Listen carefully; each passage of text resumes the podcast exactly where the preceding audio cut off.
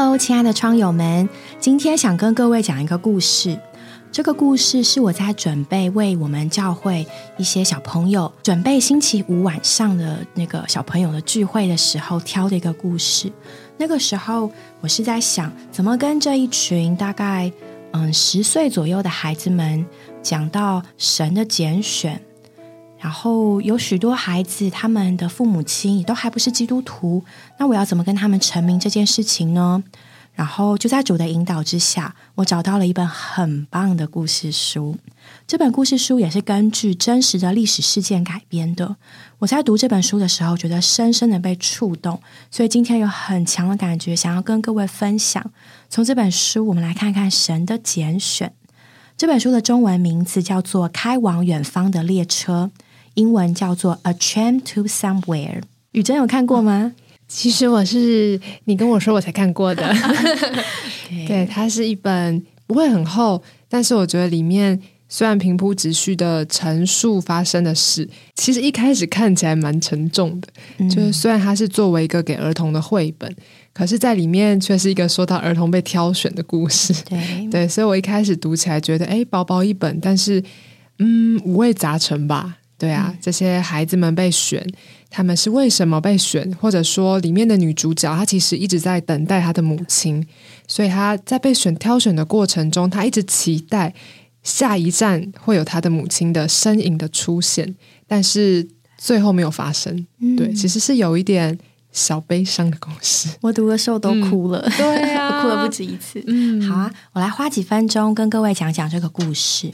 这个故事的开始是发生在纽约的一个车站。有一位呃孤儿院的负责人卢小姐，带着一群孤儿，其中的女主角就是我们今天这个故事的主角，她叫做玛丽，带着一群孩子来到车站，列车长就问他们说：“哎，这就是这次的孤儿吗？”卢小姐就告诉他：“是的，我们有十四位。”然后呢，所有的大孩子牵着小孩子，站着整整齐齐的，大男孩提着大家的行李，然后陆陆续续呢上了这班车。这时候，列车长就发现了一个很可爱的小女孩，就说：“哇哦，你叫什么名字啊？你看起来好漂亮哦。”这个小女孩叫做罗拉，玛丽牵着她。罗拉小小的，大概才四五岁吧，嗯，有一头漂亮的金色卷发，蓝色的眼睛，穿上她最好的蓝色外套，看起来非常的可爱，也很有礼貌的跟她说：“是的，您好。”所有的这些孤儿现在都穿上他们最好的衣服。并且呢，他们也被教导的要乖巧、有礼貌，好能够被人挑中。就在这节车厢的最后面加挂了一节车厢，专门的载满着十四个孩子，开往美国的中西部。坐在这个火车上，许多孤儿是第一次看见了纽约城市以外的风景。他们在老师的引导之下换上衣服，好把那个干净的衣服留到等一下下车的时候，见到人的时候再换上。好这时候，小女孩一只手呢紧紧的，玛丽一只手紧紧的握住罗拉，罗拉很紧张的抓着她说：“玛丽，他们会不会相信我们是姐妹呢？我不想和你分开。”玛丽一边安慰她，一边心里很清楚，一定会有人喜欢罗拉的，她长得这么可爱。但是呢，她的心里面也有个小小的期望，她的另一只手伸到她的口袋里摸一摸，在她口袋里面有一个发黄的旧羽毛。这个羽毛是当年妈妈把她送到孤儿院的时候，她从妈妈的头发上拿下来的。那时候的妈妈在肌肉工厂工作，她承诺玛丽说：“你在这里等我，圣诞节以前我就会来接你了。”妈妈到西部去找工作，等我有比比较好的工作，我就会回来接你。但是呢，圣诞节过去了，许多个圣诞节过去了，妈妈都没有回来。而现在的玛丽呢，也踏上了列车。要去西部找妈妈了，所以玛丽带着这样的心情，摸着这个羽毛，她知道，她也期望妈妈就在车站的某，就在某一个车站那里等她。现在他们到了第一个车站，所有的孤儿换上他们最好的衣服，被老师鱼贯的带进了一个，嗯，应该是市政厅的大厅。所有这里有十四个孩子，整整齐齐的坐下来，坐成了两排，然后呢？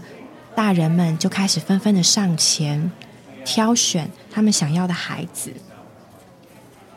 这时候，有些男人他们就伸出手抓了抓那些大男孩的膀臂，就说：“哎呦，这个很强壮，这个可以帮忙农活。”然后呢，很快的，三位最高大的男孩都被人挑走了，被那些农夫们挑走了。那接着又有一个瘦小的太太，她呢挑中了一个又高又壮的女孩，叫 Marvy。她尖细的声音告诉她旁边的太太说：“你看这个孩子。”哇，他一定可以帮我做很多家事。哎，你也去帮你们家挑一个。卢小姐呢，这个时候在旁边听到了，就跟这位太太说：“Marvy 是很乖巧的女孩，你要好好待她哦。”这个瘦太太很不高兴的说：“哦，所以你的意思是我会对她不好喽？那我还你，我不要了。”卢小姐立刻安静下来，让这位瘦小的太太把马维带走。这时候，有一对有钱的夫妻，丈夫戴着高礼帽，拿着包着香金的拐杖，他牵着一个衣着整齐入时的美丽太太，手上还抱着一个暖手桶。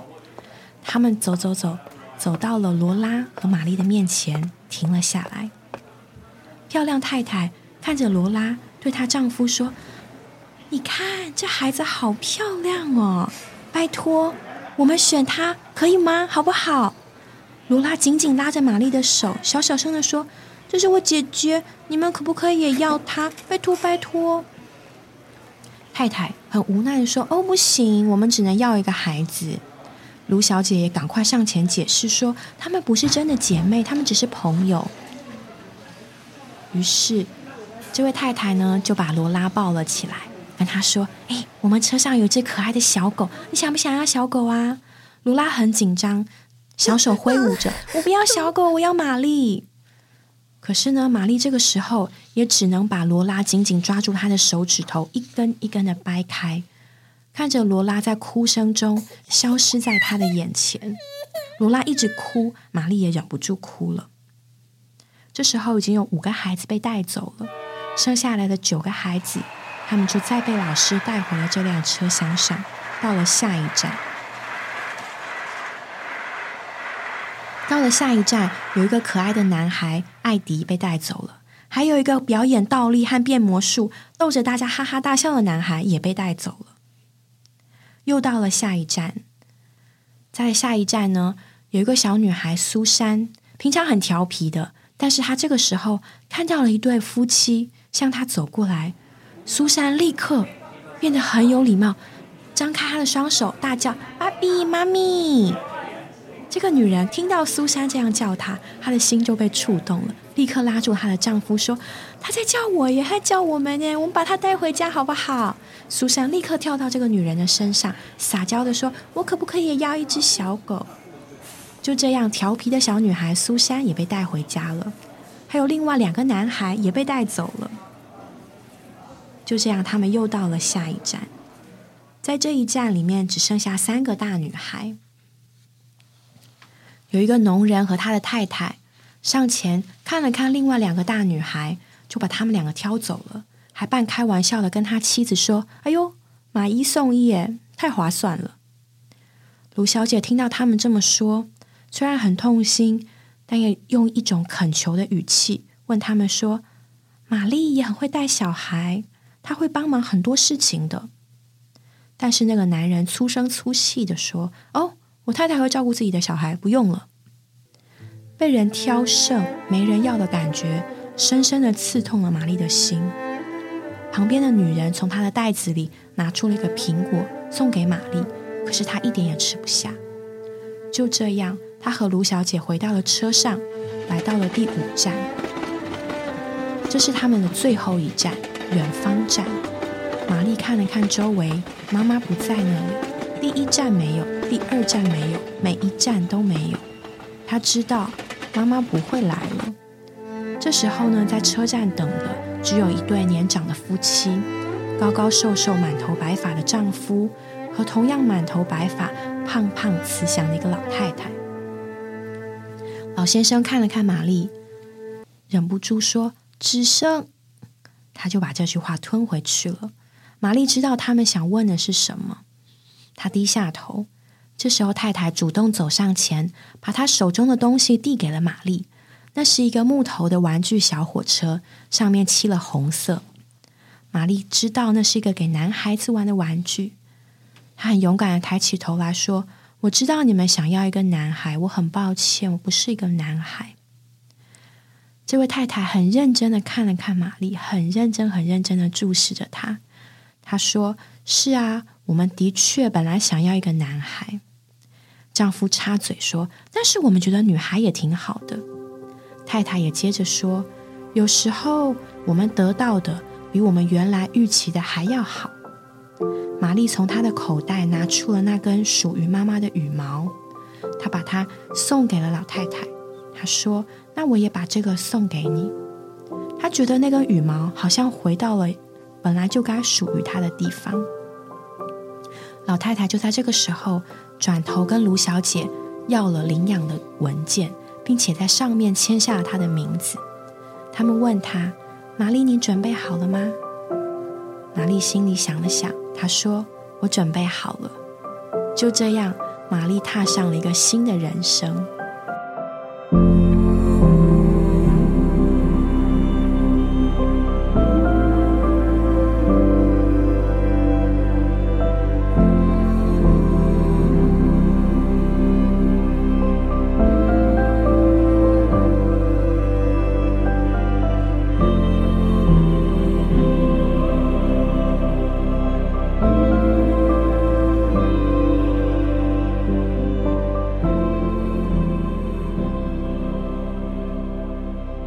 读这本故事书的时候，其实读了好几遍。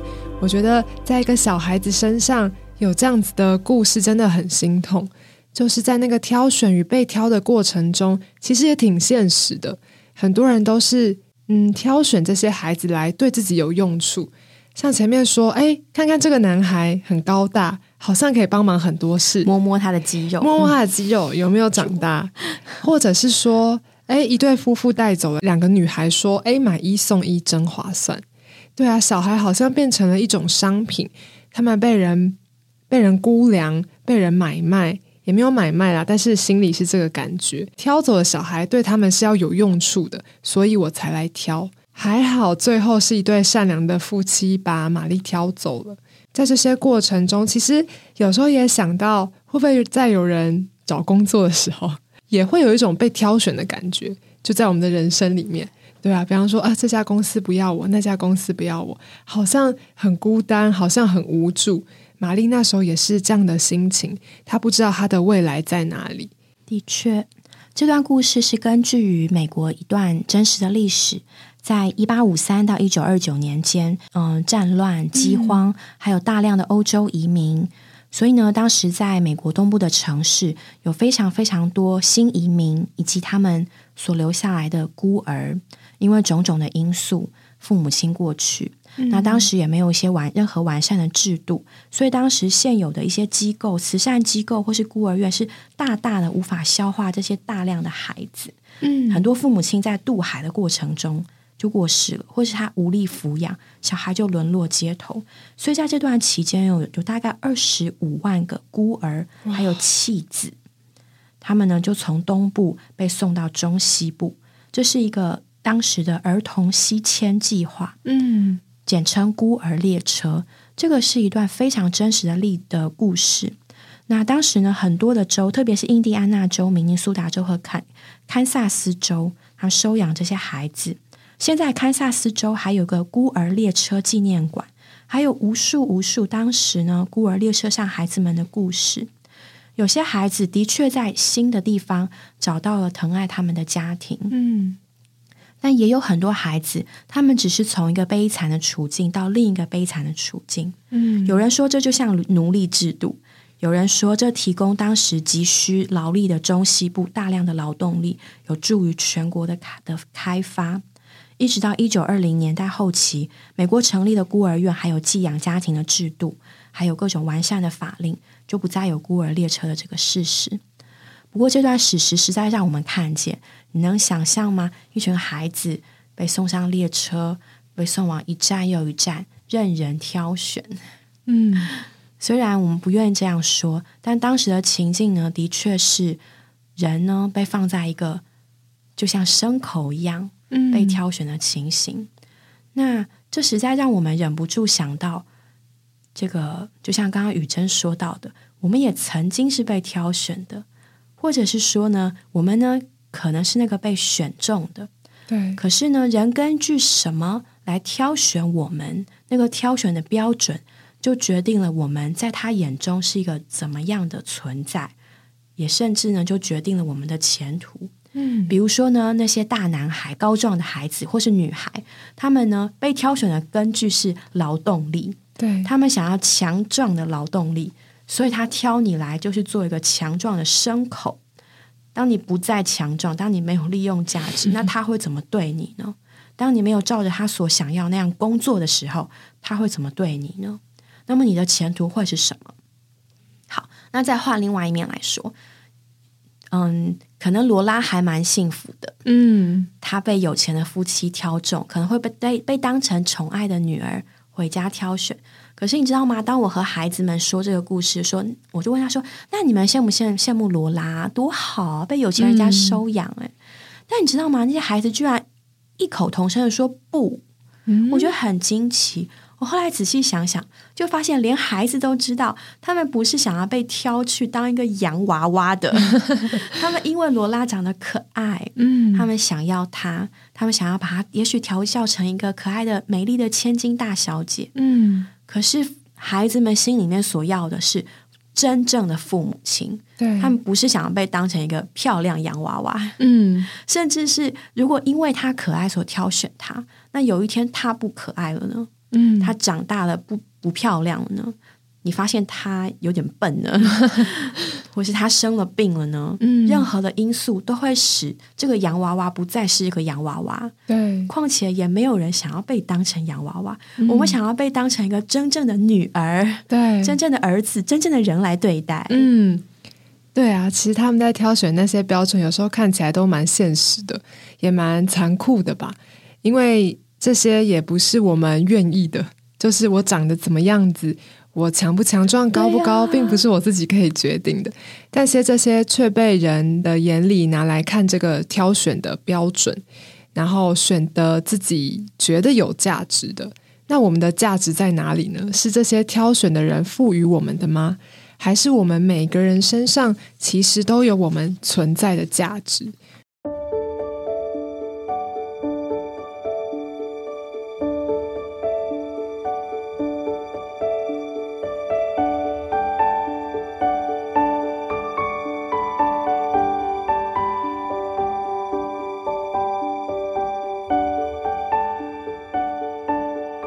觉得我也没有答案呢，对啊，但是作为一个基督徒，我只能很、很笃定的说，还好我是被神挑中。的。真的，直到在圣经的嗯哥林多前书一章二十七、二十八节，保罗就对这些嗯不太像样的哥林多圣徒，他跟他们说：“神却拣选了世上愚拙的，叫那有智慧的羞愧；神又拣选了世上软弱的，叫那强壮的羞愧。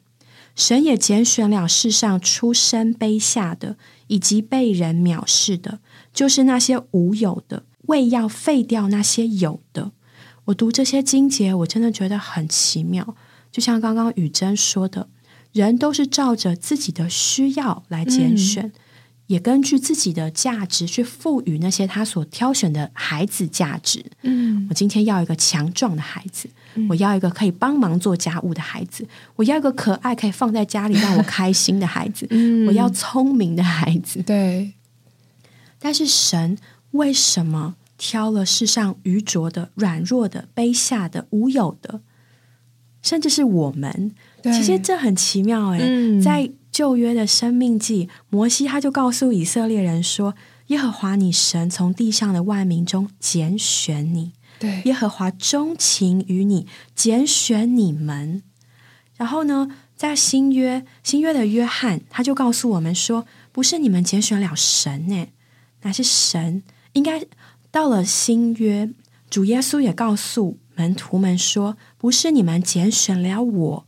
对乃是我拣选了你们。”嗯这些很多很多的圣经节都告诉我们，我们是神所拣选的。对我可能觉得自己没怎样，要可爱没可爱，要是要聪明也不够聪明，太多人条件比我好了。可是圣经却却这样明明的告诉我们说，神拣选了我们。对，对啊，在圣经里面还有一个神的拣选，我们也想和大家分享，就是在雅各蒙拣选的事上。雅各是一个抓夺的人，但是他从母腹就被神拣选了。神说他喜悦雅各，我们觉得很奇怪啊，神怎么会拣选一个好像看起来好像有点狡猾，看起来抓夺很多事物的人？心机重，对，心机重，选以扫不是很好吗？多豪爽啊！对啊，有吃有喝，跟着他，没错。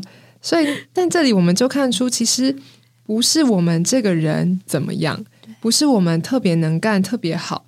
神在创立世界之前就拣选了雅各，不管他今天做了什么事，他有什么行为，神都拣选他。让我们看出神的拣选不是本于我们的行为，我们做的好、做的坏都不算数。在神的拣选里面，这些神都不在意。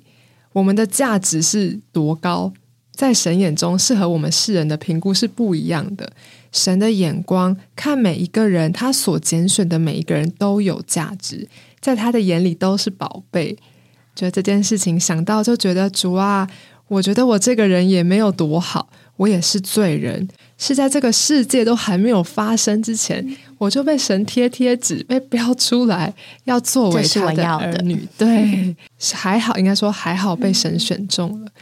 对，还好我们是被神选中的。对，对呀，神选中我们真的是不在于我们是什么。嗯，也许有人会问，那我怎么知道我是不是神所选中的呢？对，其实我要根据圣经跟各位窗友说，只要听到这个话，你看到这个话。就证明你是被拣选的。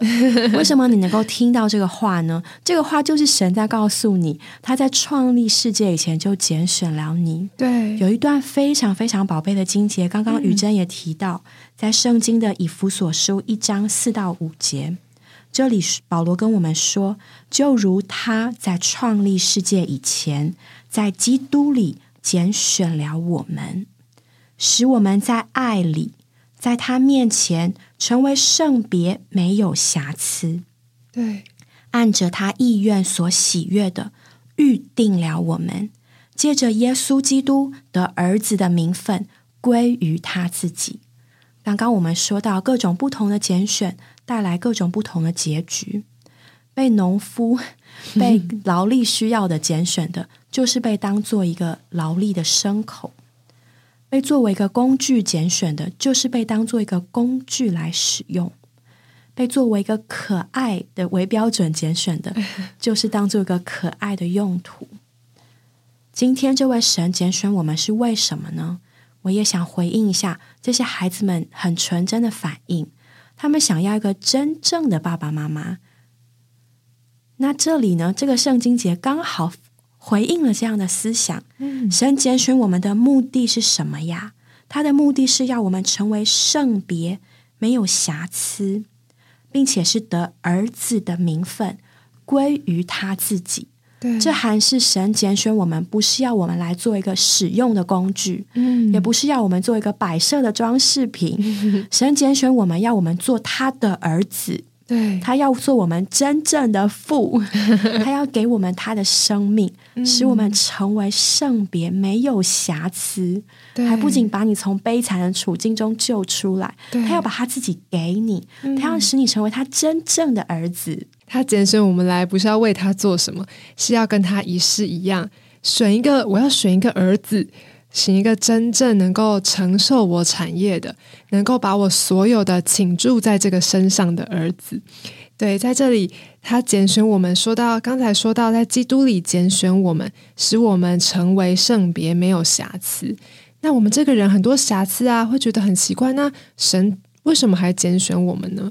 其实他就是要把他这个神圣高尚的生命分赐给我们，好在我们与他有一模一样的生命，而真正成为他的儿子。他在我们这些人能够被分别出来，在这个世代里面做他无瑕疵的儿女。我就觉得主啊，谢谢你拣选我，我能在这个嗯，世界中有所不同，因为我是神的儿女。那我最喜欢的也有他说到的，是在爱里，是在神的爱里。这个爱是不分别的爱，这个爱是在这个神起初就有的爱。他爱我们，然后用这个神圣的爱激励我们，也能够回报这个爱。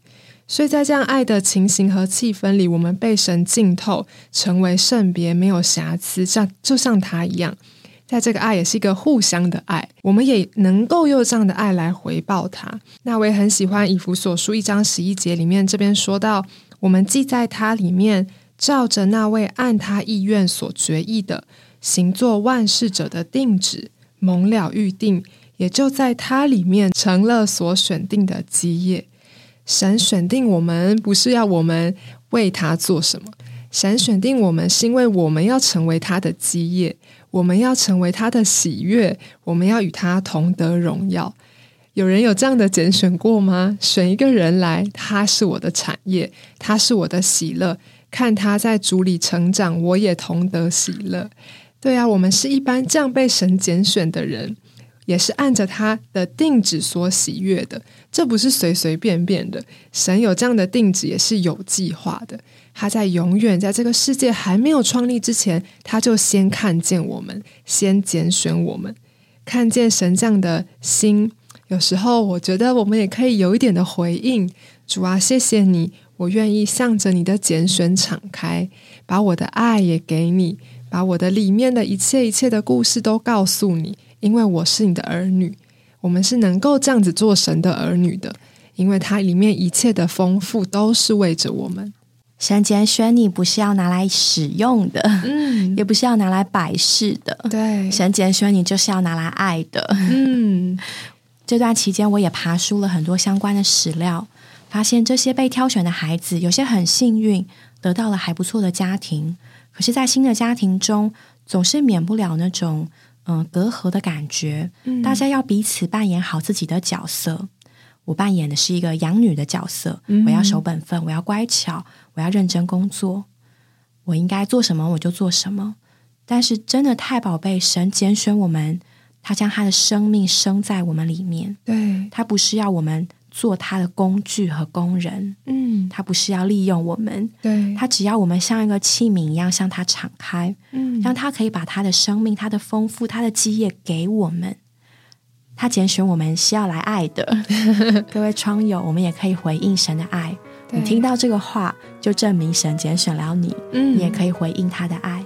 他是你真正的父，对我们是他真正的儿女，我们可以。任何事很任性的、开心的、难过的，都可以向我们的父说，就像你对你的爸爸妈妈一样。没错，好啦，那我们不多说，各位可以去跟你可爱的主耶稣祷告。今天我们的节目就停在这里，下回见喽，下回见，拜拜。